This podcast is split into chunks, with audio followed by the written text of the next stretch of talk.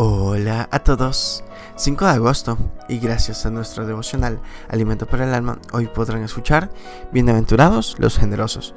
Lectura sugerida es el Salmo 41, que nos dice en su primer verso, Bienaventurado el que piensa en el pobre, en el día malo lo librará Jehová.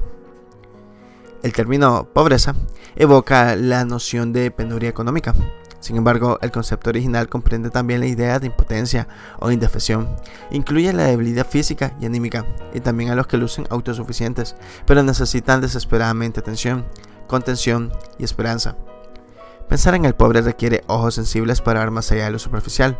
Cuando Jesús miraba a la multitud, la veía desamparada y dispersa como ovejas que no tenían pastor.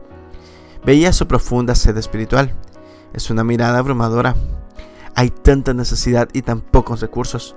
El primer reto es vencer esa sensación de insuficiencia, evitar la tendencia de mirar al costado y pensar que sí podemos hacer algo.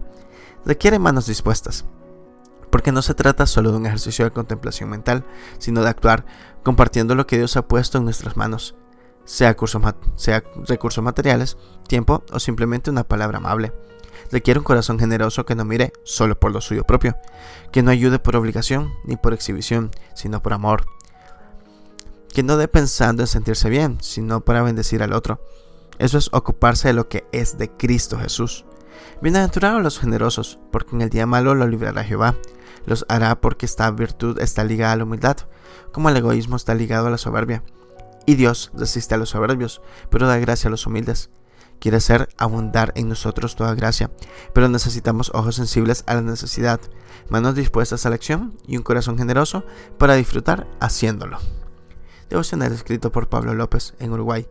Entenderemos por qué Jesús decía, más bienaventurado es dar que recibir. Muchas gracias por escuchar.